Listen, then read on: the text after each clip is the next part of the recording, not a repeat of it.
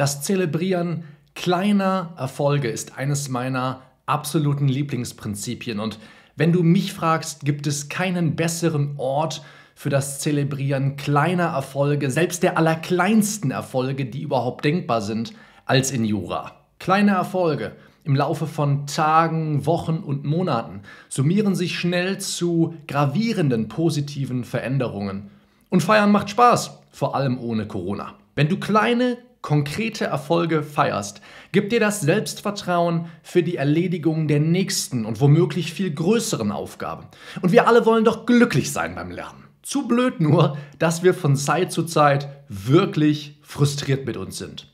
So etabliert sich eine grundsätzlich eher negative Einstellung, während positives Denken zurückgeht. Und ich bin überzeugt davon, dass wir etwas dagegen unternehmen können. Du kannst übrigens noch mehr dagegen unternehmen, als bloß dieses Video zu schauen oder diesen Podcast zu hören, indem du dir meine 10 Gebote eines erfolgreichen Jurastudiums herunterlädst. Das ist ein siebenseitiges PDF, das du gratis herunterladen kannst. Darin habe ich einfach versucht, wie du schon hörst, sieben Seiten so komprimiert wie möglich all die Tipps zusammenzufassen, die ich hier auf dem Kanal, im Podcast, in meinen Blog-Einträgen bislang breitgetreten habe. Wirklich meine zehn besten Tipps auf sieben Seiten. Du kannst dieses Ding in einer Viertelstunde lesen, wahrscheinlich wirst du nicht einmal so lange brauchen. Und das Beste ist, wenn du dann noch hergehst und die Tipps aus dem PDF umsetzt, werden sich deine Klausurergebnisse schlagartig verbessern. Ich bin sehr gespannt, was du mit den zehn Geboten anfangen kannst und wie du dich darüber freuen wirst, Aufbauschemata selbst in der Lage zu sein, aus dem Gesetz zu entwickeln, selbst einen Meinungsstreit aufzubauen, zu wissen, was gehört eigentlich auf meine Karteikarten und vieles, vieles mehr.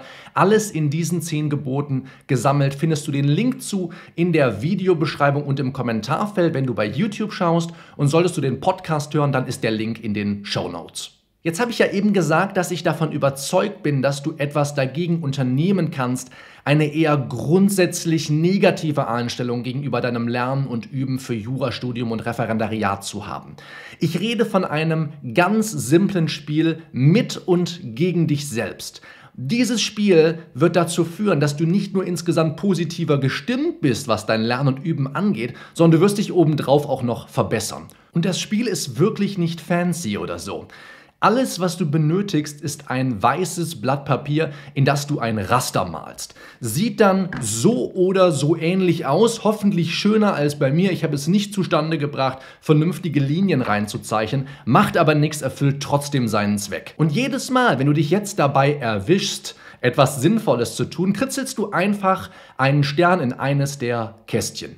Und es macht, wenig überraschend, sogar Spaß, diese Sterne hinzuzufügen. Ich weiß nicht, ob deine Mama, dein Papa mit dir irgend sowas mal gemacht hat während der Schulzeit. Ich kann mich auf jeden Fall noch relativ gut erinnern, dass bei uns im Kalender am Mittagstisch ein Sternchen für mich hinzugefügt wurde, wenn ich mal wieder nicht in der Schule gelabert habe während des Unterrichts. Ich musste natürlich ehrlich zu meiner Mama sein, damit sie mir den Stern geben konnte. Die Sterne sind eine einfache Möglichkeit, zum einen Gutes zu bemerken und zum anderen eine subtile Erinnerung daran, für dich dir auch gutes Feedback zu geben, dir positives Feedback zu geben. Wenn du am Ende deines Lerntages deinen Schreibtisch aufräumst, solltest du das machen, kann ich in jedem Falle empfehlen, dann ist es so einfach, so leicht erstmal in dieses Mindset zu kommen, dass du dich darauf fokussierst, was du wieder nicht geschafft hast, was liegen geblieben ist. Aber die Idee mit den Sternen ist, wie ich sie nenne, diese Sternkarte.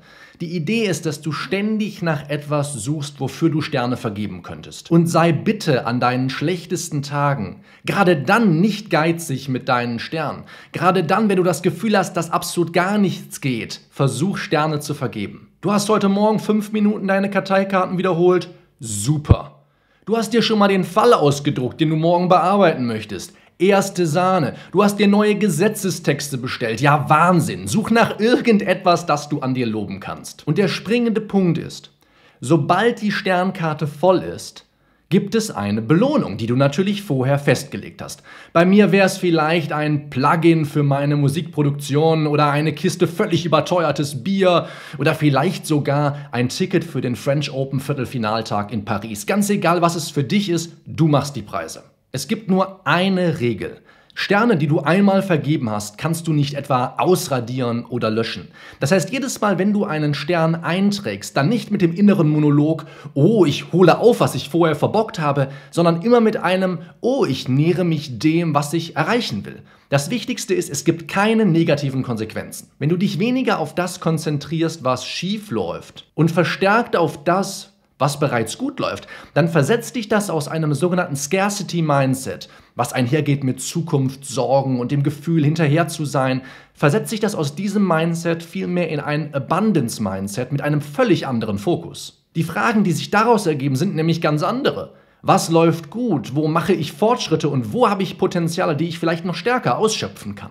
Ein Abundance Mindset erinnert uns an das, was wir schon haben, was uns zur Verfügung steht, mit Hilfe dessen wir mehr von dem bekommen können, was wir wollen. Es ergibt sich ein, ja, man könnte fast sagen, Engelskreislauf, How's that, mit einer ganzen Reihe, ja fast schon unverschämt großer Vorteile. Und die Broaden and Build Theorie von Professor Dr. Barbara Fredrickson bietet einen Erklärungsansatz dafür, warum das passiert. Während negative Gefühle nämlich dafür sorgen, dass sich unsere Denk- und Sichtweise verengt, so sorgen hingegen positive Gefühle dafür, dass wir unseren Horizont erweitern mit Blick auf kreative Ideen und zielführende Gedanken und vor allem, und darum geht es mir, steigert das auch deine Handlungsmotivation. Und diese neuen, sowohl körperlichen als auch mentalen und emotionalen Ressourcen, die dadurch geschaffen werden, die sorgen dafür, dass du bessere Chancen hast, beim nächsten Mal, wenn eine Herausforderung im Jurastudium oder Referendariat auf dich wartet, dieser auch gut zu begegnen und sie zu meistern. Nun möchte ich zum Abschluss dieses Videos wie immer von dir wissen.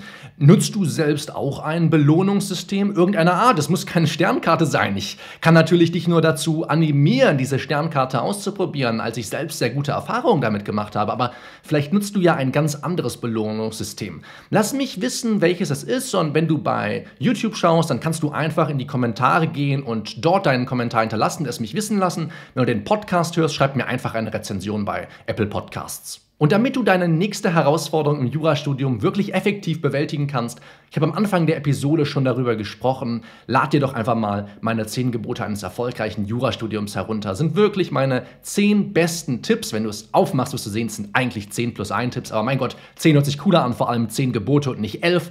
Das ist wirklich alles, was ich hier auf dem Kanal immer und immer wieder anspreche, versucht so komprimiert wie möglich zusammenzufassen und so aufbereitet, dass du es wirklich sofort in deiner nächsten nächsten Klausur anwenden kannst und auch direkt spürbare Resultate daraus generieren kannst. Kannst nichts damit falsch machen, kannst es vor allem gratis herunterladen. Wenn du bei YouTube schaust, geh einfach unten aufs Kommentarfeld oder in die Videobeschreibung und ladst dir da gratis herunter, geht ganz fix und wenn du den Podcast hörst, einfach auf die Show Notes navigieren. Wir sprechen uns hier nächste Woche auf dem Kanal oder im Podcast wieder. Ich wünsche dir eine schöne Woche, mach's gut, bis dahin, ciao.